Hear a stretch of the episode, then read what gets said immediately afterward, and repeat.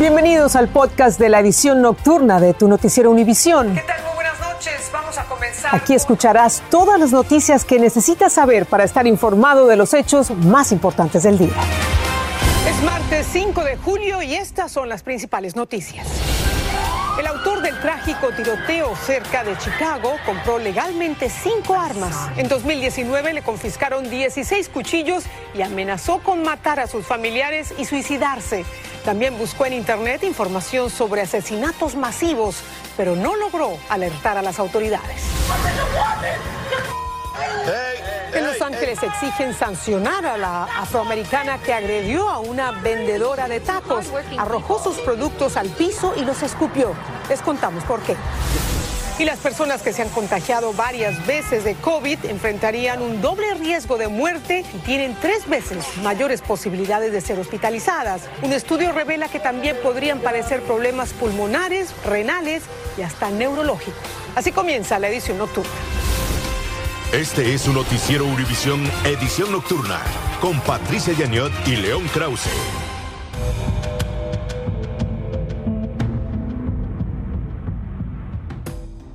¿Qué tal? Bienvenidos. Buenas noches.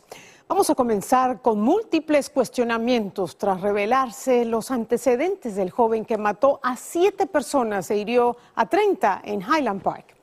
Robert Crimo compró legalmente cinco armas, pese a que en 2019 sus familiares ya habían llamado dos veces a la policía porque amenazó con matarlos y amenazó con suicidarse. Le confiscaron 16 cuchillos, una espada y una daga y buscó información en Internet de asesinatos masivos. Pero todos esos graves indicios no alertaron a, la- a las autoridades y aún así este hombre pudo adquirir sus armas. Salvador Durán tiene esta historia.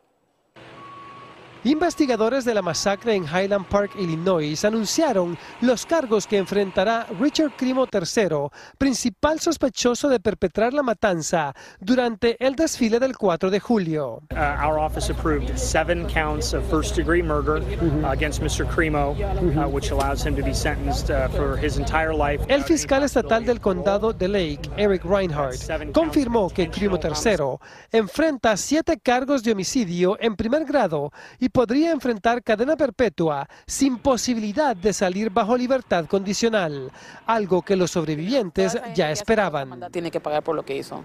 Porque también quitándose ellos mismos la vida también no es, no es este, pagar justicia así, porque ellos fácilmente se quitan la vida. Si él va a pagar en la cárcel y va a sufrir en la cárcel, pues está, está bien. We'll be bringing attempt murder charges towards not only those people who were shot. Pero el fiscal también prometió que al sospechoso le agregarán docenas de cargos más, que incluyen múltiples intentos de homicidio, y que le pedirá al juez que no le ofrezca salir bajo fianza mientras espera el proceso del caso criminal. La vicepresidenta Kamala Harris, quien tenía una visita programada en Chicago, viajó a la escena del crimen.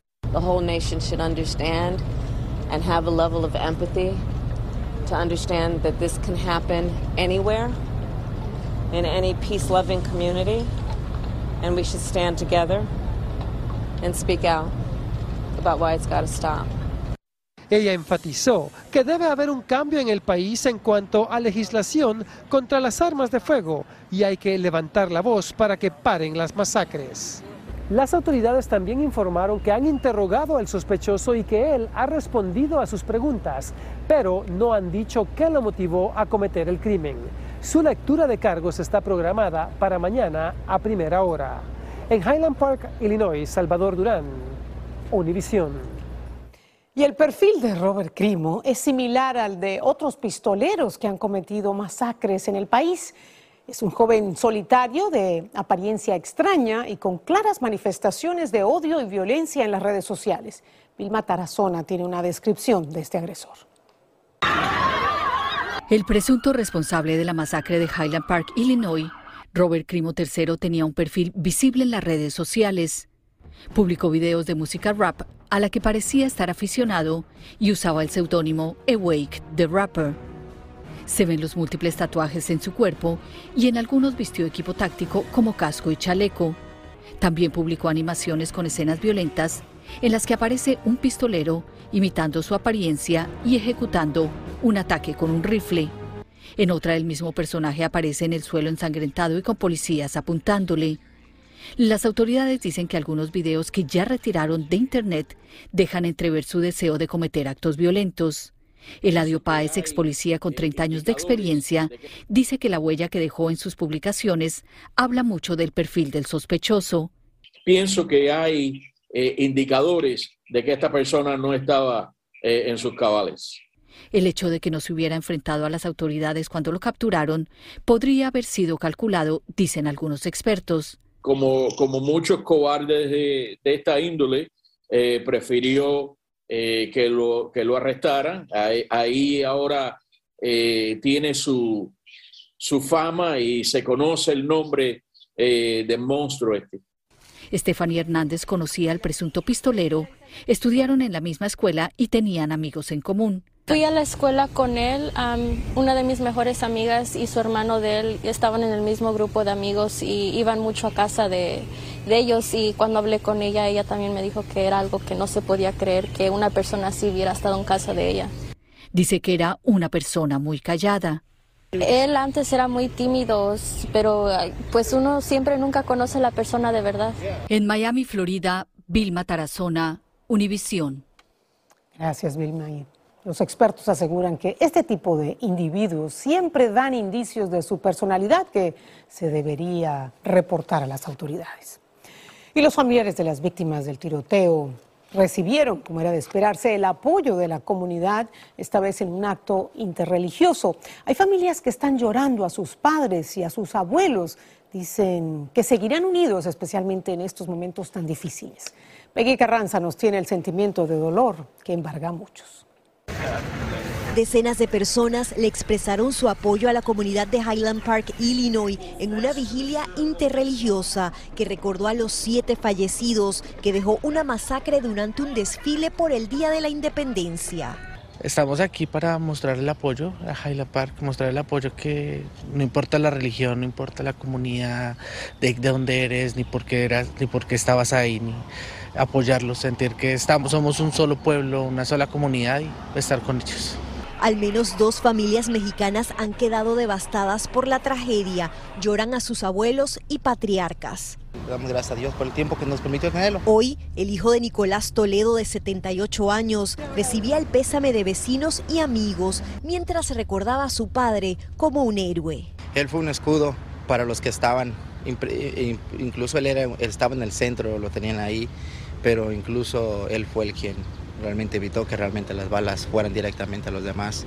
Otra familia consternada es la de Eduardo Ubaldo, de 74 años, quien esta tarde seguía luchando por su vida en un hospital.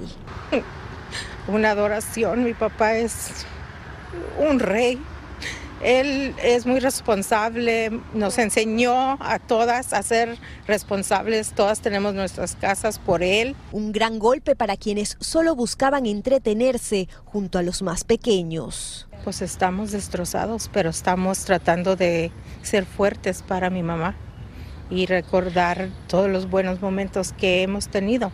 El hijo de Nicolás Toledo nos dijo que es posible que mañana se realice una misa en honor a su padre. También el viernes podría conocer cuándo será repatriado su cuerpo a México. En Highland Park, Illinois, Peggy Carranza, Univisión. Y vamos a seguir hablando de Nicolás eh, Toledo. Este hombre tenía 78 años, vino a Estados Unidos a visitar a sus hijos, pero no tenía fecha de regreso. Quería quedarse para ver este desfile del Día de la Independencia. Alejandro Madrigal conversó con su hijo. Esta noticia no, no se espera, pues es dolorosa. A don Francisco Toledo aún le cuesta trabajo entender que su padre, Nicolás Toledo, está entre los asesinados en el tiroteo durante el desfile de Highland Park, Illinois. Me habla mi hermano en el momento que pasa, no sé si él no se dio cuenta que estaba herido, un rozón en la mano y otro parece que en el tobillo.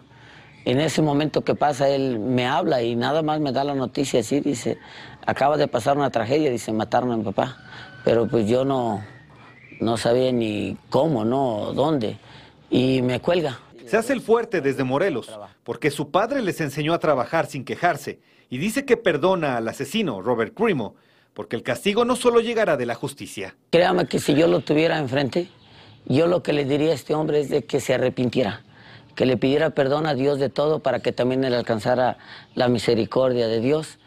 Y yo es lo que le diría, no le deseo ningún mal. Autoridades del estado de Morelos trabajan con la Cancillería mexicana para que el cuerpo de don Nicolás sea repatriado lo más pronto posible. Ellos mencionaban dos posibilidades que ya la familia las va a decidir y una de ellas es eh, que puedan eh, el cadáver eh, pues sepultarlo en la comunidad de donde él era originario, que es Nexpa. Don Nicolás, de 78 años, tenía dos meses en los Estados Unidos para visitar a sus seis hijos y no tenía fecha de regreso porque quería presenciar el desfile del 4 de julio, manchado por Robert Crimo. Y no siento coraje contra él, aunque pues me ha quitado lo que me ha enseñado a mí a trabajar. La familia en México considera que don Nicolás no merecía morir así.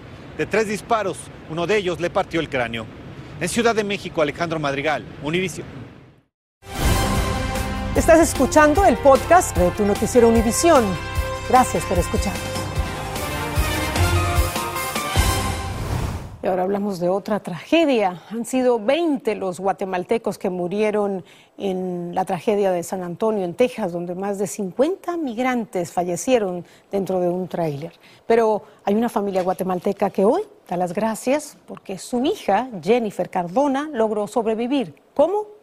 Erika Porras nos tiene este relato. Tú eres un pedacito de mi corazón como todas mis hijas y Maynor Cardona le da infinitas gracias a Dios porque su hija Jennifer se salvó de la muerte. Ella aún se recupera del trauma de haber quedado entre los migrantes que fallecieron dentro del tráiler en Texas y está muy preocupada por sus compañeros de viaje porque algunos están desaparecidos y otros se encuentran recuperándose como su compañero Castro. Entonces dijo que... Jennifer compartió que el tráiler hizo varias paradas para recoger a más migrantes y que ya iban unos 70 en su interior y que los coyotes les quitaron los teléfonos celulares y rociaron con especias. Jennifer cree que era consomé de pollo para que los perros no los detectaran. Jennifer también compartió que el consejo de una amiga le salvó la vida. La amiga de ella le comentó que sí, que se pusiera más, más que todo la puerta de la entrada del tráiler y eso fue lo que pasó y ella ahí se quedó y según me contó, solo se subió, sintió lo caliente y ya no se recuerda de nada. El abuelo de Jennifer habría negociado con un coyote para que ella emprendiera su viaje, el cual habría costado 4 mil dólares. Los coyotes no le habrían dicho que se iba a transportar en un tráiler. Antes de emprender el viaje, Jennifer vendía junto a su padre en esta tienda ambulante en Ciudad de Guatemala y también le ayudaba con los clientes a parquear los vehículos. Ella el año pasado se graduó de bachillerato en secretaria bilingüe. Entonces ella vio que aquí las posibilidades están un poquito escaso, ¿verdad? Entonces dijo que me quería hacer a su mejor vida allá. Jennifer es originaria de Comitancillo San Marcos, una de las regiones más pobres de Guatemala. Ya son 20 guatemaltecos fallecidos que han reconocido las autoridades y aún faltan otros por identificar. Minor espera que las autoridades apoyen a Jennifer para que ella se pueda quedar en los Estados Unidos y así pueda reiniciar una nueva vida. Desde Ciudad de Guatemala, Erika Porras, Univisión. Una nueva oportunidad. Y ahora nos vamos a Los Ángeles, donde una vendedora de comida ha sido víctima de la violencia de una clienta. Se enfureció tanto porque no le quisieron cambiar un burrito que terminó tirando la comida al piso y la escupió. Dulce Castellanos conversó con esta vendedora ambulante. Captado en video quedó el momento en que esta mujer derramó las aguas frescas, tiró los contenedores de comida al suelo y arremetió contra esta trabajadora. Le lanzó un artículo, le gritó y la golpeó en la cara. Luego escupió los alimentos que estaban por venderse el sábado por la tarde en el puesto de South Tacos en el sur de Los Ángeles. Yo estoy muy nerviosa en todo esto y como últimamente el año pasado fueron asaltos una vez por mes, y la mayoría fue morenos. Entonces, como le digo, todos estamos involucrados, pero como yo soy la cajera, vienen sobre el dinero. Entonces, ese es a veces mi miedo. Los trabajadores dicen que la sospechosa compró un burrito y regresó pidiendo otro porque no le había gustado. Al pedirle que devolviera el primer burrito para cambiárselo, dicen que enfureció. Agarró una pinza y me fue a agredir ahí. Yo agarré todos los cuchillos, espátulas, lo puso cortante y lo metí a la bodega porque pues sí temía más por ellos. hoy nuevamente llegaron para ganarse la vida vendiendo tacos, con los ánimos un poco restaurados, sabiendo que cuentan con el apoyo de la comunidad con la ayuda de activistas que abogan por los vendedores ambulantes. Son crímenes de odio lo que está pasando aquí contra los vendedores ambulantes. El presidente tiene el poder de firmar una orden ejecutiva como lo que hicieron para los asiáticos, para el LGBTQ community. La policía de Los Ángeles nos informó que se hizo un reporte por robo y una de las víctimas nos dijo que ya identificó a la sospechosa, pero las autoridades aún no han anunciado el arresto. En Los Ángeles, Dulce Castellanos, Univisión. Ojalá la castiguen como se merece. Hablemos ahora de las secuelas tras la pandemia. Según un estudio, las personas que se han contagiado varias veces de coronavirus podrían enfrentar serios riesgos de salud.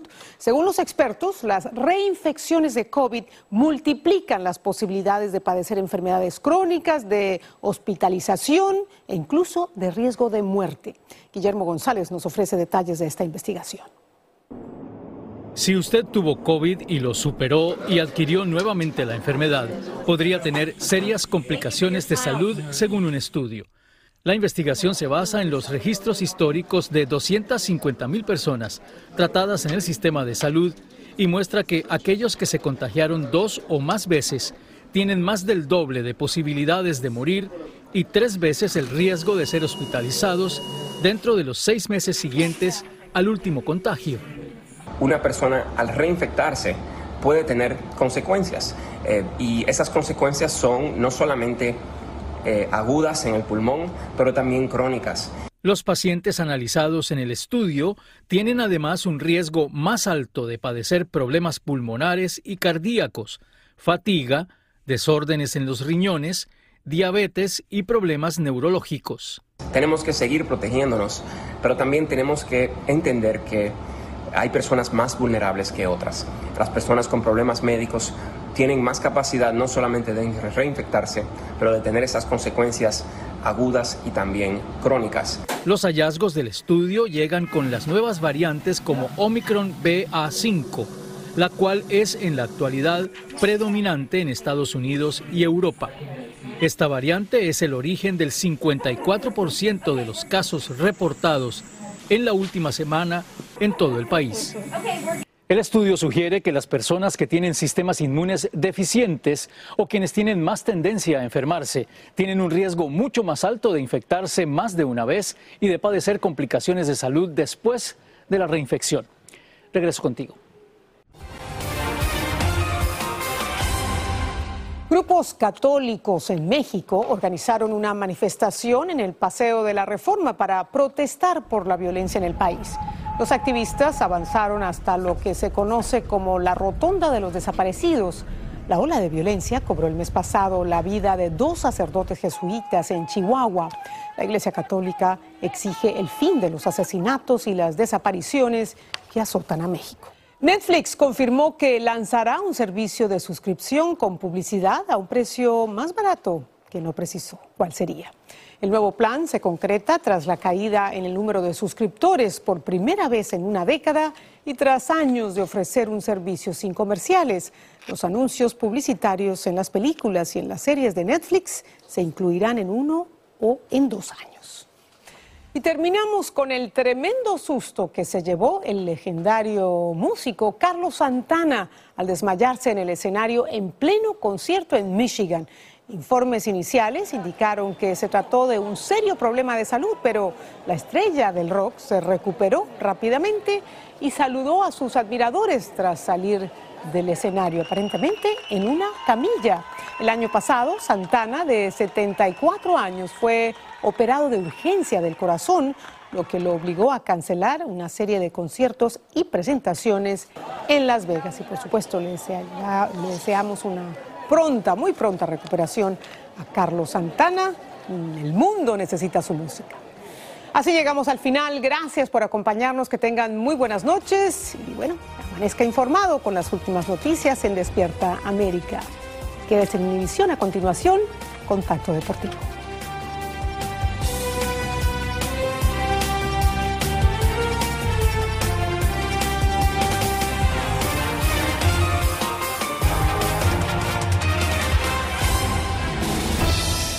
Así termina el episodio de hoy de Tu Noticiero Univisión. Gracias por escucharnos.